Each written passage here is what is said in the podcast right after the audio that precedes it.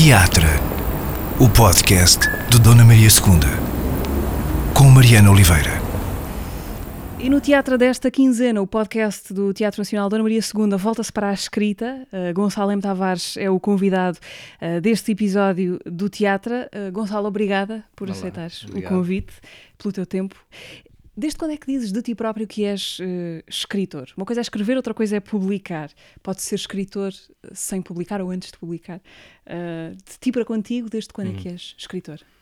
Pois, eu acho que é, são dois mundos, escrever e publicar, e realmente às vezes confunde-se. Para mim é muito claro que são dois verbos que atiram para dois mundos e, e realmente se alguém escrever e morrer e não publicar, e depois se publicar depois, depois da sua morte, como, como há vários casos históricos importantes, quer dizer, não publicou em vida e foi escritor.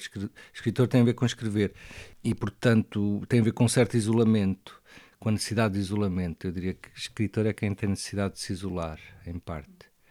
E nesse sentido, eu talvez tenha sentido eh, a necessidade de me isolar a partir dos 18, 19 anos. E um isolamento que não é um isolamento de 24 horas, é tenho uma necessidade absoluta de estar 3, 4, 5 horas por dia sozinho. E este sozinho transforma-se na, na leitura, na escrita, no- na reflexão, no que for, é?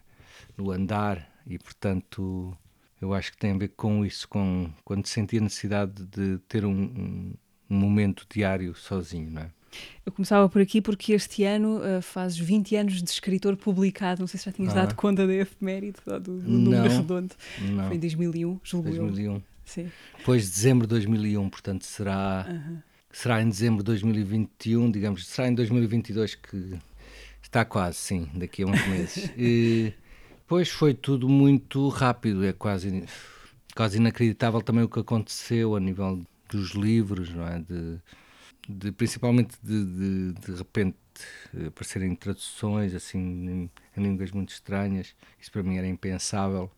Eu lembro perfeitamente quando comecei esta ideia de, de um livro traduzido, era assim uma ideia quase de miragem, não é? E de repente tornou-se uma coisa muito, muito, muito comum. E a questão também do cruzamento com as artes, não é? Também, também era quase imprevisível a forma como os livros depois foram. Os livros saíram dos livros. Sim, desapareceram, foram para os teatros, para, para, para uma série de coisas, e isso também era imprevisível. Mas já que falámos de, de escrever, eu, eu comecei a escrever muito antes, eu publiquei com os 30, e- 31 e comecei a escrever violentamente e ler, assim, a partir dos 20. Portanto, tive 11 anos, digamos que não, naquela fase de escrever e não publicar. Não? é? Sim. Uma dessas coisas que foi parar ao- ao- aos, aos teatros, ou que pelo menos tem agora uma relação com o teatro, gostava de começar por aqui, é o, pelo Diário de- da Peste. É um pretexto que, que nestes dias te volta a ligar ao Teatro Nacional Dona Maria II, o Diário da Peste, série de textos, fragmentos, entradas de diário eh, que começaste a fazer no início da, da pandemia, que já deu entretanto no livro. E que inspiraram nessa altura a, a atriz Isabela Abreu, eh, ela já foi aliás convidada aqui do, do podcast, falou disso há algumas edições, eh, inspiraram a Isabela Abreu a gravar uma série de vídeos com leituras dessas eh, entradas do diário, vídeos que ela foi publicando na sua página de, de Instagram, à medida que os textos foram saindo. Esses vídeos vão estar disponíveis também no YouTube do teatro, eh, disponibilizados à razão de um vídeo por dia entre 23 de outubro e 31 de dezembro, eh, o último dia do ano. Esta expansão do Diário da Peste, suportada pela voz e pelas imagens caseiras confinadas da Isabela Abreu, expandiu o diário para onde? Em, que- em que direção, na tua opinião? Bem, antes de mais, dizer que hum, o Diário da Peste não é um livro, digamos, normal ou em condições normais, não é? E a relação que eu e a Isabel estabelecemos nessa altura também sai fora do normal, porque nós estivemos num período excepcional, como, como é o período da pandemia. Portanto, eu comecei a escrever, julgo que em 20 ou 22 de março, por aí, o Diário da Peste, de- diariamente no jornal Expresso Online. E a certa altura a Isabel leu os primeiros e, e telefonou-me, ficou estava muito entusiasmada com aquele ritmo, que era um ritmo muito, é um ritmo muito quase pancadas sucessivas, cada frase como uma pancada. E rapidamente propôs isso de, de ela ler diariamente. Perguntou-me se eu gostava da ideia, eu disse claro, claro, ótimo, fiquei muito contente, eu já, já conhecia a Isabel num período anterior, mas, mas aqui nesta fase estabelecemos uma relação diária extraordinária que vai ficar para sempre, até porque foi no período da pandemia, não é? Nós falávamos diariamente. E o que acontecia, eu escrevia, eu normalmente acabava à meia-noite, uma da manhã e enviava, revia milhentas vezes, e foi isso que deu agora o, o livro, e eu praticamente revi de novo, mas eh, aquilo estava mesmo muito perto do final. Mas eu, eu enviava todos os dias para tradutores e de diferentes países. o diário foi sendo traduzido simultaneamente sim, a vários sim. sítios. Pois foi muito engraçado, porque realmente, de repente, eh, era traduzido pelo tradutor inglês, grego, espanhol, aparecia, aparecia em 15 ou 16 países numa determinada altura. Logo no dia a seguir, porque os tradutores traduziam em poucas horas e, portanto, eh, saía simultaneamente em vários países. E, ao mesmo tempo, simultaneamente, eu julgo que a partir do oitavo, nono dia, portanto, a Isabel não começou logo no início, porque ela leu primeiro e depois. E começou diariamente também, ao fim, ao, no dia a seguir, a Isabela ler com, com filmagens. Isto foi aquele período de março a junho de 2020, foi o primeiro pânico.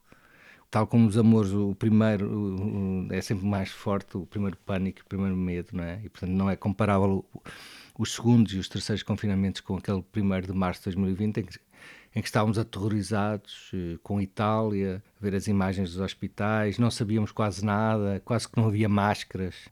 Eu lembro nessa fase de ir a um, buscar uma amiga que tinha na, na perto de, de, Carcavelos e ela dar-me duas máscaras porque não havia, parecia um bem precioso, não é? E portanto é agora difícil nós quase voltarmos a pensar que período era esse, mas era um período invulgarmente forte. E realmente a Isabel lê maravilhosamente, lê com uma intensidade extraordinária. Nós falávamos diariamente, que ela às vezes perguntava pequenas dúvidas de ou de em relação ao autor, de tom, com, ah, de oh, tom okay. ou de um autor. Ou de, e, mas foi, foi extraordinário e acho que e eu percebi, eu não tenho, não tenho redes sociais, não tenho nada, sou um bicho do mato. Mas ela ia-me dizendo e enviou-me algumas reações muito fortes. Porque aqui o que eu acho, acho mesmo que saiu do campo da para além da questão da literatura e das artes e do teatro, eu acho que sendo um momento especial, e violento para todas as pessoas, eu acho que saiu da parte literária, criativa e, e teatral para entrar na parte, numa certa parte afetiva. E acho que muita gente se sentiu acompanhada pelos textos e muito também pela voz da, da Isabel. É? As pessoas acompanhavam diariamente, esperavam, quando havia algum atraso, diziam, e portanto tornou-se algo muito, muito importante. Uh, o Diário da Peste é estranho não só pelas circunstâncias em que nasceu, mas também porque um escritor normalmente não escreve em direto. Sim, é? sim, sim. Isso é um trabalho do, do, do jornalismo ou da crónica. Uh, mas o Diário da Peste, de certa maneira, é isso, não é? Uma escrita em direto. Sim. Uh, a literatura também se presta a isso. Sim, o, o Diário da Peste saiu agora na, na Relógio d'Água há uns meses e, portanto, recolhe esses três meses. E até no meu processo é completamente revolucionário, porque eu eu não apenas não escrevo sobre o, sobre o que está a acontecer, eu, eu escrevo, eh, vou revendo e às vezes passados 5 anos, 10 anos é que publico. Sei lá, Viagem à Índia eu escrevi em 2002, publiquei em 2010. Jerusalém devo ter escrito uns 7 ou 8 anos antes de publicar. Portanto, no, no meu caso eu até sou um, completamente um animal em diferido, não é? Eu escrevo e o que publico eh, é algo que eu escrevi há, há sete anos, oito. Mas aqui dado, dadas as circunstâncias, a certa altura eu senti que havia uma potência na, no que estava a acontecer que era incomparavelmente mais forte do que o que estava nos livros, na ficção. E tudo foi gerado porque eu não conseguia ler ficção, não conseguia escrever ficção. Estava com a energia, como penso toda a gente, canalizada nas, nos telejornais, nas notícias, nos mortos e de repente nos números, nos números. E de repente tive uma conversa muito séria com a, os meus dois cães e os três em, em, conjunto achámos que o melhor para a nossa sanidade mental seria eu, eu canalizar toda aquela energia que estava estupidamente a absorver de forma passiva o que ia sendo transmitido pela televisão, transformar essa energia passiva e, e meio circular numa energia de, de criação e, portanto, canalizei toda, toda essa energia eh, violenta, medrosa, metade corajosa, metade medrosa, etc., na, em escrever um diário, por exemplo, que era algo que eu não escrevia, não sei, não, porque foi mesmo um diário todos os dias, fim de semana, e realmente eu percebi que aquilo me orientou. De repente eh, defini um centro, que era o diário, tinha uma tarefa, e também percebi outra coisa, que hum, que os estímulos, que as notícias podem ser há notícias que têm uma capacidade de, de, de, de, criar metáforas, de criar imagens na nossa cabeça que são muito fortes e, portanto, eu talvez tenha desde sempre uma tido desde sempre uma espécie de preconceito tonto de que hum. a literatura ou a arte é mais estimulante e nesse sentido muitas vezes era estimulado pelas artes, não é? As artes faziam-me escrever e o Diário da Peste acho que inaugurou eh, em mim, claro que isto foi feito muito antes, mas esta, esta ideia de que a realidade e as notícias podem ser um estímulo eh, muito, muito forte. Não é? Uh, disseste a propósito do Diário da Peste, logo na altura em que ele começou, portanto, ainda como textos do, do Expresso, uh, que este seria sem dúvida um dos teus trabalhos mais importantes. Uh, uhum. Foi numa entrevista ao Carlos Vaz Marques, uhum. uma, uma uhum. conversa online, em abril de 2020. Mantens? Sim, sim, sim. Não tenho dúvida, sim. O livro é engraçado que, hum, que, é um, que eu acho que se, à medida que o tempo vai passando se vai transformando mais num, num documento também, num documento, mas um documento de, de, de, um, não é de um jornalista, é de um escritor, e portanto eu misturo as minhas leituras, misturo as reflexões, e portanto o livro é engraçado, saiu há poucos meses, e entretanto já está, vai sair nos Estados Unidos, em França, em Espanha, tal, tal, na, saiu na Argentina, na Grécia, uma série de países e é, eu sinto que, é, que há ali uma, uma violência na própria escrita, porque não é, é engraçado que algumas pessoas iam dizendo que se sentiam acompanhados, acompanhadas, mas o, o diário era muito violento, não é nada, não tinha nada ao tom de vai Sim. correr tudo bem, não, pelo contrário, vai correr tudo mal, está tudo a correr mal, vai piorar, não é? E portanto não. Foi um otimismo inicial que depois também se esborou, sim, não é? Sim, sim, e o, o que eu acho também é que aquilo apanha. Eu tentei ser o, o mais verdadeiro possível do que se pode ser, ou seja, quando estava quando estava mais deprimido, acho que isso passava, quando estava mais assustado, passava, quando estava mais otimista, passava. O que eu estava a ouvir de música passava e, e a música foi muito importante, é interessante também isso. Uh, mas acho que é um, tem ali uma, uma, uma, velocidade também de escrita que, que me interessa muito. São, é um livro completamente diferente dos outros, todos são diferentes, eu escrevo livros muito diferentes e, portanto, este acho tem essa particularidade causa das redes sociais, de que falava, ou da ausência de redes sociais, de que falávamos há bocadinho, és um autor muito interessado no fragmento. É? O Diário da Peste, de certa forma, é, é, são fragmentos. Uhum. Uh, muitos outros livros são livros feitos de, de fragmentos ah, as redes sociais como forma de, de, de, escrita fragmentária e rápida não te interessam? Bem, não sei, quer dizer, eu, em primeiro lugar, a decisão é, é, tem mais a ver com concentrar-me, não é? O, acho que eventualmente as redes sociais se concentram, têm de certeza coisas muito boas, mas, mas é uma decisão de tempo é, uhum. e de um mortal. Eu vou morrer, o que é que eu, enquanto estou ouvir, o que é que eu quero fazer, o que é que é importante, em que, em que é que é importante a concentrar. E pronto, e não, as redes sociais não, entravam não entram nesta equação de duas ou três frases. É vou morrer, estou vivo, tenho tempo limitado o que é que eu quero daqui deste tempo limitado? E portanto não é não está na linha essencial essa essa questão. Da escrita Pois eu não sei, eu gostava de, de eventualmente utilizar uh, realmente algum, alguma plataforma desse tipo de uma forma criativa, de uma maneira criativa. Ainda não, eu não tive energia para, virada para aí, mas talvez. A questão do fragmento, quer dizer, não é, o fragmento não é uma invenção, claro, da, da internet, né? Quer dizer, há, há clássicos gregos que, são que escreviam por fragmento, não é? havia uma filosofia clássica por fragmento e portanto o fragmento a ideia de uma de que podemos apanhar a realidade por pequenos nacos de escrita, pequenas, eh, pequenas invasões e rápidas saídas de escrita, é uma coisa antiga e, portanto, eu, eu gosto, gosto das duas coisas. Acredito na continuidade, que a continuidade das narrativas pode dar alguma coisa de interessante, mas acredito também nesta ideia de que uh, o fragmento pode concentrar uma, uma microvida naquele momento e mas veremos, veremos. Há, há, muitas formas, eu gosto muito de imagem também e tenho muitos livros com imagens e, portanto, eu não, não sou nada, pelo contrário, não sou nada contra a, a, mistura da literatura com, com tudo o resto, não é? Nem com notícias, nem com a ciência, nem com a arte, nem com nada, não é? E, portanto, eu quero, quero provavelmente experimentar literatura em muitos meios, sim. O que é que é para ti uma perda de tempo? Perder tempo? Bem, eu acho que há parte às nossas opções pessoais, biográficas, isso é, tem a ver com cada um, e depois, uh, depois é o que é que nós queremos fazer, não é? em termos, digamos, de tarefas, o que, é, o que é que nós queremos fazer. E dizermos um grande sim, e no meu caso, por exemplo, a certa altura quero escrever, e isso é um grande sim, e tudo o resto é não. Tudo o resto é não, é muito simples. E no meu caso ficou tudo muito simples.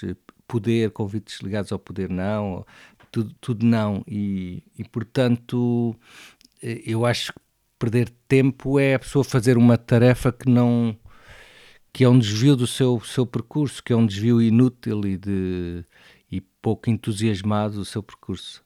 Desvios entusiasmados são ótimos, desvios não entusiasmados por obrigação são, são péssimos e são perdas de tempo, sim. Embora às vezes nessas, nesses uh, baldios da vida também surjam coisas. Não é? Claro, sim, sim, não, mas eu não. Não, estou a dizer mais um, a questão da pessoa eh, se concentrar. Há uma certa. A ideia do diabo como tentação é engraçado, não é? O, e a tentação que nada tem a ver com tentação pecaminosa, até é uma tentação de, de, de sair do, do seu das suas, das suas grandes vontades, não é? E nesse aspecto o diabo está sempre a voltar de outras formas, não é? Da vaidade de aceitar um cargo qualquer, quer dizer, uma pessoa com 20 anos pode estar no risco de cair nessa vaidade, com 25 depois, depois com 30, 35, ou seja, não é uma coisa que a pessoa diga aos 20 anos, por exemplo, é evidente que aos 20 anos depois de ler muito, muita coisa e de, de, para mim era claro que não iria, não queria aceitar eh, coisas assim políticas ou de, de dinheiro ou de não sei o quê, tal, tal. Mas é, é muito fácil ser minimamente corajoso aos 20 anos. Eh, isso é muito fácil, é, é, é, uma brincadeira de criança, é uma, é uma brincadeira de 20 anos.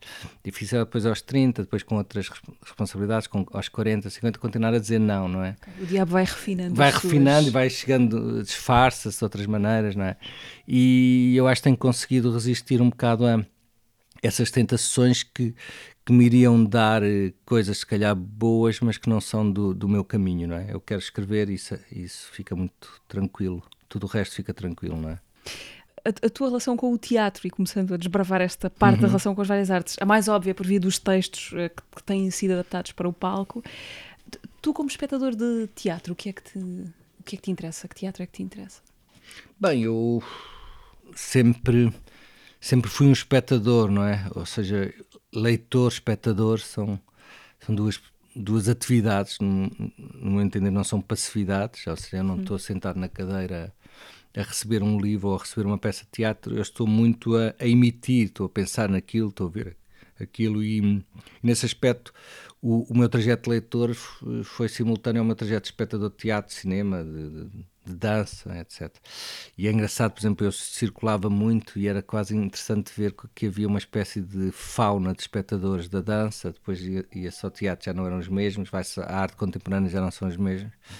E eu sempre circulei por todos, sempre circulei por todos. Em relação ao teatro, sim, desde, quer dizer, eu lembro das primeiras, desde a primeira peça do Teatro Praga, lembro-me dessas eu lembro que havia uma, uma fase em que, em que ia ver muito o teatro que estava realmente a aparecer as primeiras peças, e acho que vi muitas primeiras peças de, de grupos que, que, depois fizeram um percurso engraçado.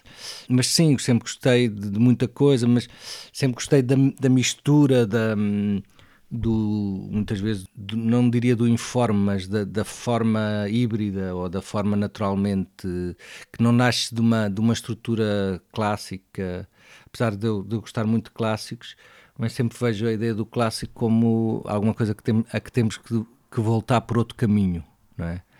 Aliás, a palavra original, a etimologia tem a ver com, com isso, vem da origem, original. Ser original é voltar à origem, ao, ao contrário do que se pensa. Ser original não é como aquelas vanguardas que achavam que estavam a começar do zero, não é? Ser original é voltar ao início, mas voltar por outro caminho.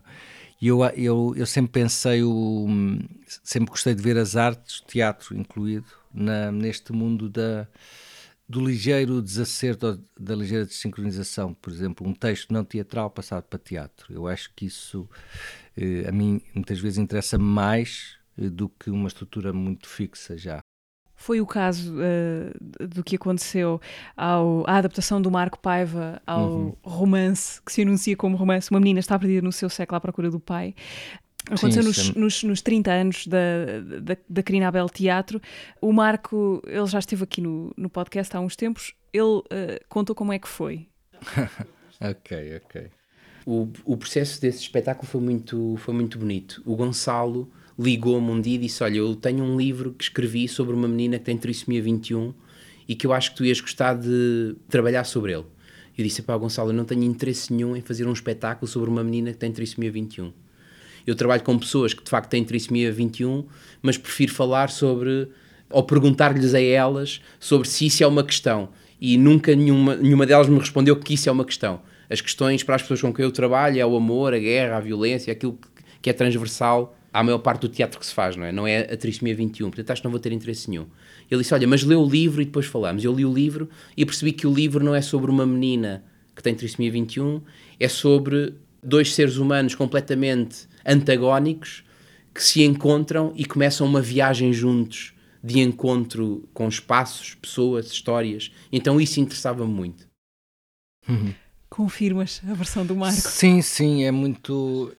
Eu se calhar queria acrescentar que foi um processo. O Marco disse que foi muito bonito, foi mesmo muito bonito, foi extraordinário.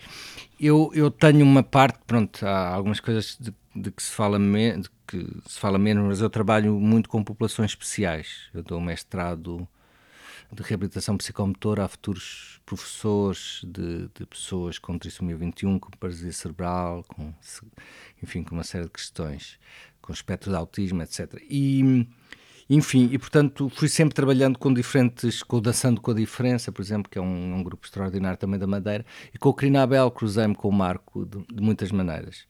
E realmente esse espetáculo foi absolutamente extraordinário, porque foi foi, no, foi o Crinabela, que é um grupo realmente composto de pessoas com paralisia cerebral, com trissomia 21, pessoas com muito talento.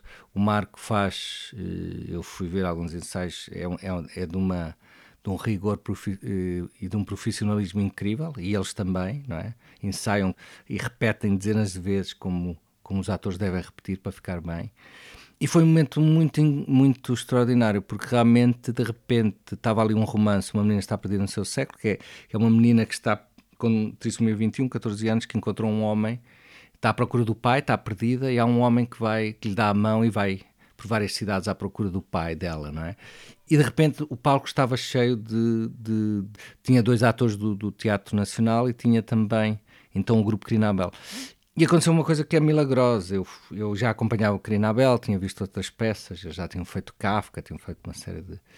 Mas havia sempre, eu lembro-me, uma certa, pelo menos para mim, eu julgo que o Marco também sentia isso, e as pessoas, uma certa tristeza, porque quem estava a assistir, ou eram pessoas como eu que se interessavam pelo.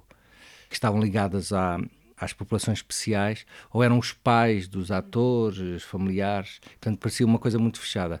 De repente uh, o Tiago, e temos que dizer que realmente foi um gesto incrível do diretor do Teatro Nacional. O espetáculo foi na Sala Garrete? Na foi sala na maior. Sala Garrete, na Sala Maior.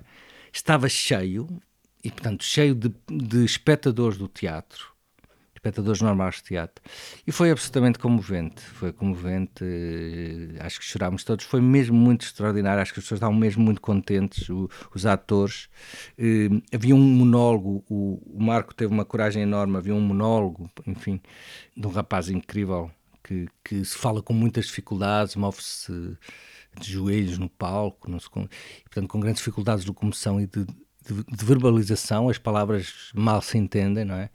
E um monólogo de 5 minutos eh, que representa, de, para as dificuldades que ele tem de falar, representa se calhar dizer duas ou três frases, mas absolutamente incrível, uma, de uma coragem, porque deixo, ao mesmo tempo esta ideia de que, que não se deve hum, fazer pôr condições menores para, para esses atores especiais. E, e, eu acho que a partir daqui a peça rodou muito e a partir daqui acho que se abriu um espaço e eu, eu estou orgulhoso de ter participado um pouco nisso, porque de repente o, o grupo Teatro Crinabel, como agora a Terra Amarela com que trabalha o Marco, eh, deixou de ser um, um, teatro especial para ser teatro e isso parece muito bem.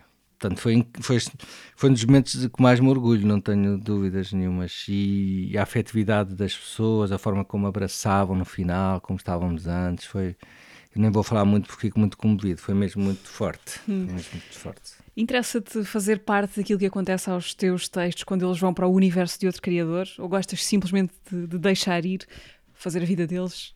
Já não tem nada a ver contigo e depois uh, apareces na estreia.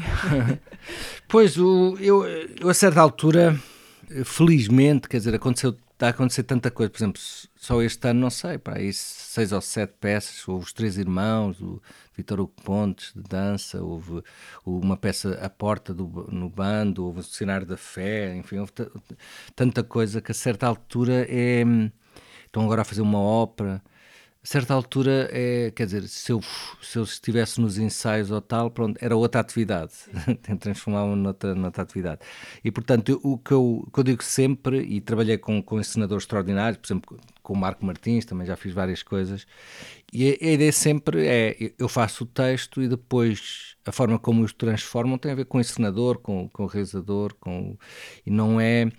E eu nunca, quando vou às vezes, e tento sempre que posso, agora a pandemia cortou um, po um pouco isto. Nestes mais recentes não consegui isso, mas sempre que posso ir lá a meio ver, quando eles me pediam para ir, e dava sempre um feedback que é um, que é um feedback não a defender o texto, porque para mim o texto já acabou, não tem, aquilo já não tem nada a ver com o texto, tem a ver com uma peça de teatro que por acaso utiliza texto, entre muitas outras coisas, ou uma, uma, uma performance que, entre muitas outras coisas, utiliza texto. Mas a minha ideia sempre é, é, é defender a peça. Eu lembro-me que antes desta do bando do, da porta, eles há muitos anos fizeram Jerusalém em, em teatro. Eu lembro perfeitamente de ir a um ensaio e, e, e lembro que o João Brito até ficou meio surpreendido, porque era o início e se calhar não me conhecia, de eu dizer: Olha, para mim tinham que cortar metade do texto, tá?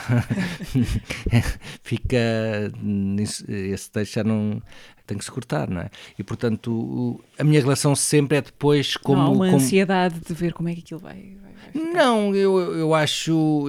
Há uma curiosidade, mas sempre. Eu acho que é uma obra de outra pessoa, nunca. não é a minha obra. Mesmo que um filme que façam sobre o meu texto é um é o filme é do realizador e acho que se se quer precisamente fazer uma coisa literária no teatro ou uma coisa literária no cinema vai vai resultar mal e portanto liberdade total e quando vou lá é muito para tentar eh, eventualmente com o com que eu fui já recebendo como espectador e cinema, teatro, etc., tentar dar um feedback e, e acontece às vezes até que me convidam, alguns amigos, realizadores ou, ou, diretores de teatro, convidam para ir ver peças até em que eu não tenho nenhuma intervenção nos, nos ensaios para, para dar. Um crítico, simplesmente. Não, para dar. Não, crítico no sentido para dizer, olha, acho que isto é interessante, isto se calhar não é tão interessante, tal, tal. E isso é engraçado.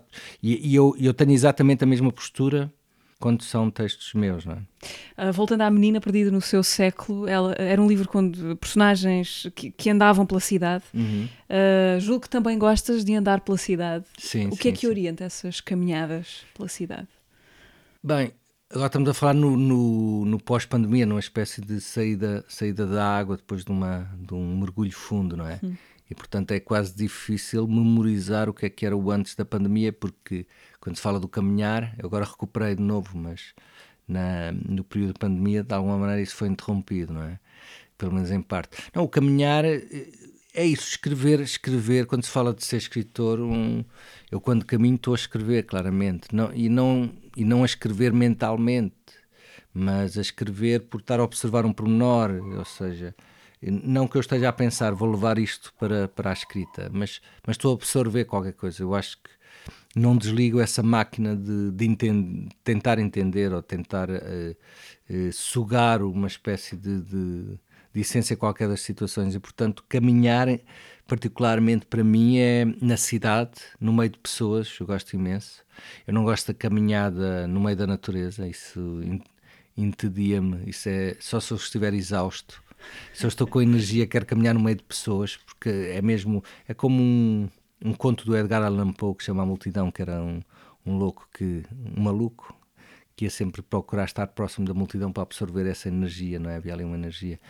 E eu acho que a energia das pessoas é, é, é absolutamente incrível e não, não, não é traduzível em nenhuma outra energia, mesmo dos animais. Não é? Eu gosto imenso de animais, mas, mas a energia humana tem ali qualquer coisa, o rosto humano, por exemplo, e nesse aspecto a pandemia, ao tapar parte do rosto, tapou parte da energia humana, não é? Mas eu tento, eu, eu tento caminhar, quando eu falo em caminhar, eu, parece que é uma coisa de pernas, mas caminhar no meu, como eu caminho é mais uma coisa de olhos, hum. mas olhos que vão mudando de posição, não é? Olhos que vão mudando de posição e que vão vendo coisas diferentes. Essas horas no meio da multidão contam como as, as horas sozinho? Sim, mas normalmente são horas pós. Eu escrevo de manhã, de... costumo estar 3, 4 horas isolado de manhã, não é? Numa espécie de bunker. E depois, normalmente a caminhada é, é, quando consigo, depois do almoço, e aí caminho. E portanto já é. É, é um. Sim, eu, o caminhar. Eu quando combino com alguém também caminho, não sou muito mais de. Gosto muito mais de conversas a caminhar do que conversas sentadas num café. Acho que é uma acho que é uma conversa muito mais uh, estimulante quando se caminha, não é? Eu sou, sou um partidário da, do pensamento uh, em, em, caminho e, portanto, mas por norma caminho sozinho, sozinho e com, com uma espécie de, de, de ar e de zoom, não é? Uma coisa de de repente perceber numa, que há uma discussão ali entre dois namorados que está ali a começar ou que está ali. Isso interessa muito, esse tipo de coisas. Mudando aqui de, de, assunto, mais ou menos, uh, gostava de, de, falar da tua relação com a língua, a língua portuguesa, no caso, uhum. porque é a língua em que escreves. Dá a ideia que não és um escritor especialmente investido ou excessivamente investido no, na parte eh, barroca ou estética, deslumbrado da linguagem. A língua para ti tem um aspecto funcional, sobretudo, ou não? Ou isso é pouco? Não, pois, não. Eh, eu, eu faço coisas muito diferentes. Por exemplo, Sim. o Diário da Peste é um bom exemplo de, em que a questão sonora da língua era muito importante. Aliás, eu acho que nisso é uma mudança mais recente dos últimos anos, que é, é de repente a questão da, da colocação da, dos sons, das palavras, eh, e de repente a língua tomar uma importância não apenas pelo que diz, mas pela forma como diz, não é? Por exemplo, no Diário da Peste está, está claramente. Uh, está a dizer uma coisa e ao mesmo tempo está a dizer de uma determinada maneira que é uma, é uma, espécie de. Não diria que, é, que tem a ver com o verso, mas é, é uma coisa qualquer que tem a ver com a ideia de uma. de que a frase se transforma. Se for um canto inteligente, eu gosto da ideia de um canto, um canto que pensa, não é? Não gosto daquele. Não gosto do canto puro no sentido de da língua se transformar num som, não é? Mas também não gosto do. Acho que também, eh, o, por exemplo, o Diário da Peste, acho que tem muito também essa parte do, do tenta, tentar pensar, mas tentar pensar com, com. percebendo que há determinados sons que elevam ligeiramente o pensamento. É? Isso parece-me eh, interessante. Mas é evidente que eu tenho a questão da reflexão e do pensamento pode não ter a ver com, com, com a questão da língua no geral, mas eu, eu, escrevi, por exemplo, uma viagem ainda que é a partir dos Lusíadas, não é? Portanto, eu escrevi até textos. Eh, portanto, há um livro que é um livro um, com alguma importância que parte da grande referência da língua portuguesa, que é os Lusíadas, não é? Da língua mesmo, não falo tanto de literatura. Mas, por exemplo, já escrevi também um livro sobre breves notas eh, sobre Lhansol, Maria Filomena Mulder, e, portanto, eu tenho não apenas textos, além de uma série de textos sobre escritores portugueses, desde, desde Agostinho ao José Cardoso Pires, etc. Mas eu tenho, digamos, dois livros sobre escritores uh, portugueses e, portanto, a língua portuguesa não é. Quer dizer, não me lembro assim rapidamente de muitos escritores portugueses que tenham livros inteiros sobre outros escritores portugueses, não é?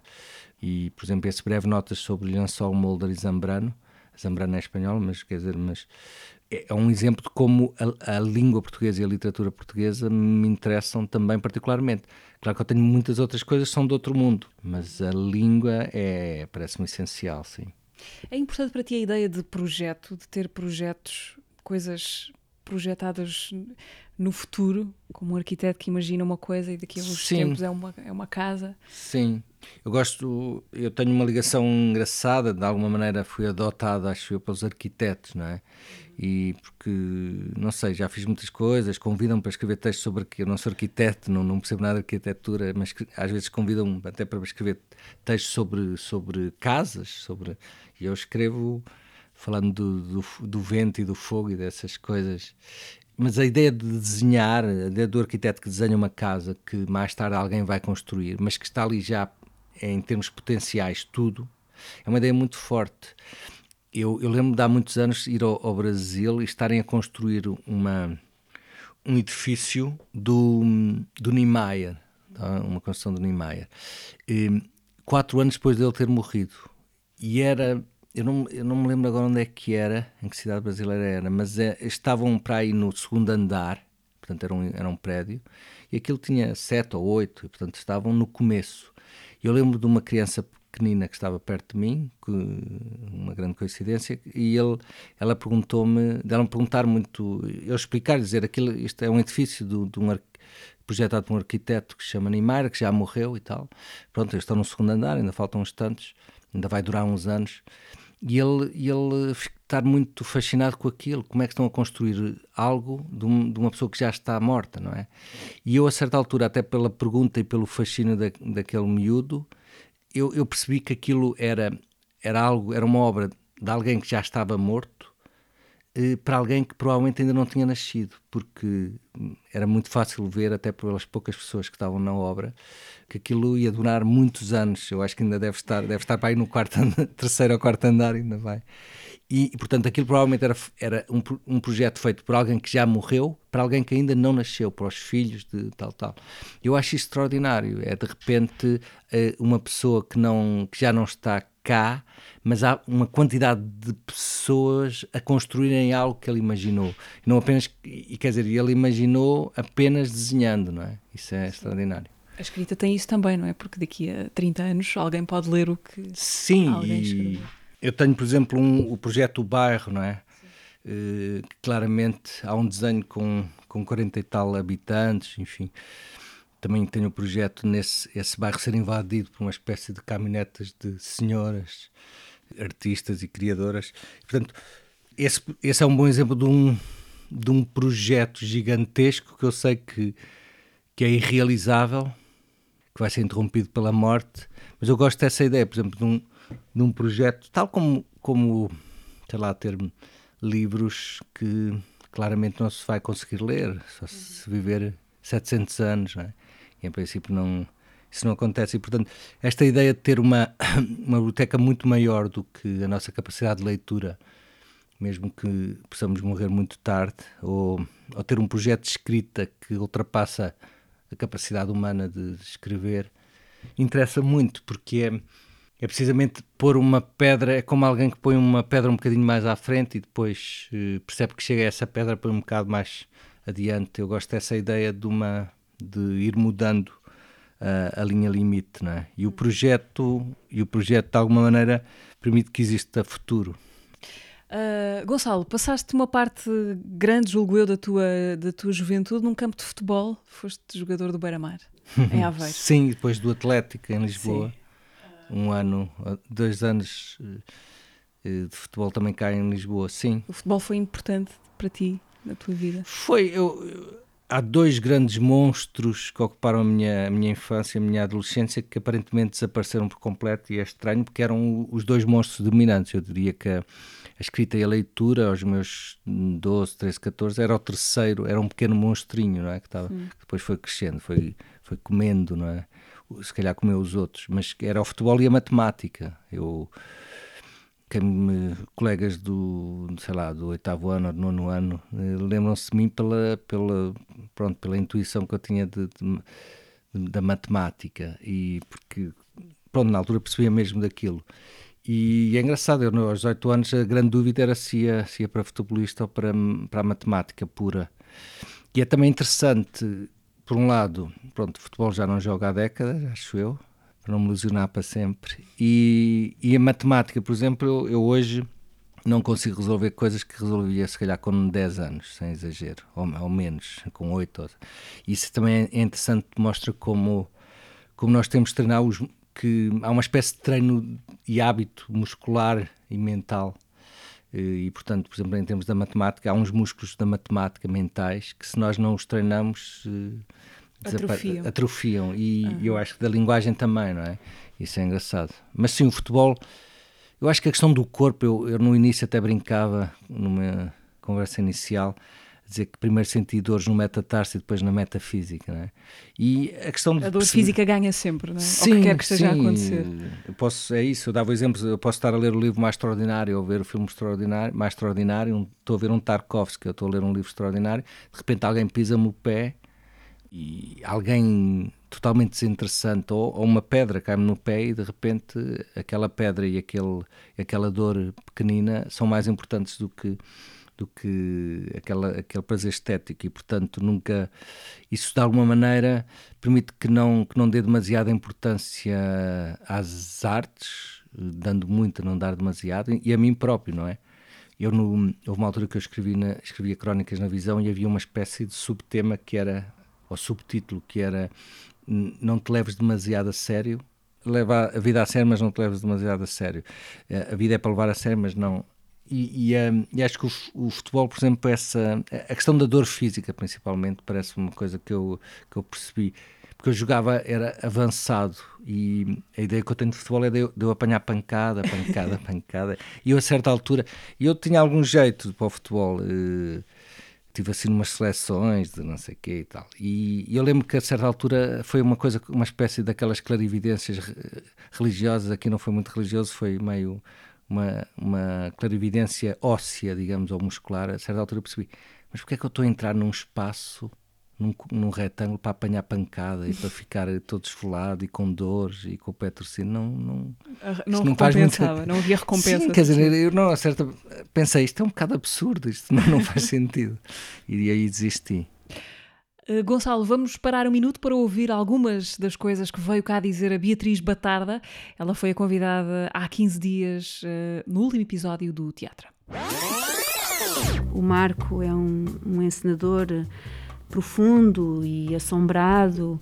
Uh, nós temos essa química, um diz mata, o outro diz esfola, e portanto uhum. aquilo não, não tem muitos limites. No Conto de Inverno, do William Shakespeare, a encenação do Luís Miguel Sintra, o João escrevia a meu respeito. Passeava muito bem o vestido da Cristina Reis, que era de facto lindo, mas que era de uma inépcia total. E era verdade, era absoluta verdade. Porque alguém me perguntou: tu queres ser atriz agora ou queres ser atriz quando tiveres 60 anos? Aliás, eu até sei quem é que me fez essa pergunta. Foi o Helder Macedo. Quando eu sinto que tudo se encaixa, a razão pela qual estou cá, eh, a razão pela qual vivi tudo o que vivi até agora, dá-me significado. É assim um estado de elevação muito belo. Não sei, uma única frase de nenhum texto que eu tenha feito, nenhum filme que eu tenha feito até hoje. A única que eu sei foi a primeira frase que eu disse no cinema e eu dizia esta esta beleza. Brasas a cair e a ficarem em cinzas. Como seremos nós quando formos crescidos? Que é que ele queria dizer? O mistério das palavras decifradas pela Beatriz Batarda, muitos anos depois, conversa no teatro de há 15 dias, que podem recuperar em algum destes sítios: Spotify, YouTube, SoundCloud, Apple e Google Podcasts. Uh, Gonçalo, estamos quase no final. Queria pedir-te uhum. uma sugestão de qualquer coisa, um livro, disco, filme, o que queiras uh, deixar como sugestão a quem nos ouve. Ok. Eu às vezes por semanas estou interessado num, num tema, depois passado essas semanas estou noutro. E se calhar agora, hoje, de repente, uma coisa que me está a interessar muito nestes últimos dias é a questão da ciência, como é que a ciência se cruzou com as ditaduras, não é? E há um livro já, já que saiu há uns tempos que é Stalin e, o, e a Ciência, e agora saiu recentemente um livro que, que, eu, que eu vi aí nas livrarias, deve ter uns dias, eh, que é precisamente a questão do nazismo e da ciência. Isso, não me lembro do autor, enfim, eh, mas, mas é um, um tema que me interessa. Eu, eu, eu, eu em termos de, de, de livro, o que é que eu posso recomendar? Eu, eu gosto às vezes de recuperar na, na, bagunça da minha biblioteca, às vezes saco um livro que estava para lá. E, por exemplo, agora de repente ando à volta do, do Rui Belo, não é? e é engraçado, de repente a pessoa esquece um autor e depois recupera e é... E acho que recordar o, o Rui Belo, por exemplo, é uma coisa também muito engraçada. É, há ali uma sonoridade também muito bonita. Hum, mas pronto, uh, amanhã diria outros e não Fica o Rui Belo. uh, habitualmente aqui no, no podcast há um, há um momento em que entra mais alguém para fazer uma pergunta. Eu trago para ti uma pergunta do, do Jean-Paul Bouquieri, encenador uh -huh. que, que partiu de um texto teu para fazer o espetáculo Dicionário da Fé. Era para ter estreado um palco com público, depois, eh, por conta da pandemia, estreou-se na sala online do, do teatro em abril deste ano. Ora, sobre o, o Dicionário da Fé, uh, pergunta o Jean-Paul. Numa das entradas do teu dicionário da fé, citas o Rimbaud que diz: Temos fé no veneno. E logo de seguida perguntas o que é que isso significa. Bem, esta tem sido uma das entradas que que tem-nos ajudado a percorrer todo, todo o dicionário da fé. Temos pensado e refletido muito sobre esta ideia do Rimbaud e por isso, sem cair muito na retórica, pergunto-te o que é que poderemos pensar quando Rimbaud afirma que temos fé no veneno. Um abraço, Gonçalo. Até já. Um grande Jean Paul. É, é, das coisas boas de, de, eu trabalhar, das pessoas utilizarem os meus para teatro, é realmente ir conhecendo com mais pormenor pessoas ótimas como, como o Jean Paul, enfim. Não, essa, esse verso, tens, ter fé no veneno, quer dizer, eu gosto das infinitas interpretações. Eu vou dar uma das possíveis infinitas interpretações, mas, por exemplo, estava agora a pensar que ter fé no veneno pode ser esta. ter fé um bocado na, na doença, ter fé no, no perigo, ter fé no que pode matar, ter fé na, na, na, dor, não é? Por exemplo, há uma, há uma filosofia, há uma linha da filosofia que defende que a pessoa só pode adquirir determinada sabedoria, determinados conhecimentos ou mesmo sabedoria, se passar por uma determinada dor. Portanto, que, que a dor é a porta de acesso a um determinado conhecimento, eh, que alguém pode estudar muito, o maior estudioso do mundo, se não passar por uma determinada dor, por um determinado veneno, se quisermos agora usar a palavra que usa Rambo, eh, não vai chegar a esse patamar de sabedoria, não é? Aliás, o Nietzsche dizia eh, sobre os gregos o que este povo deve ter sofrido para conseguir ser tão sábio, não é?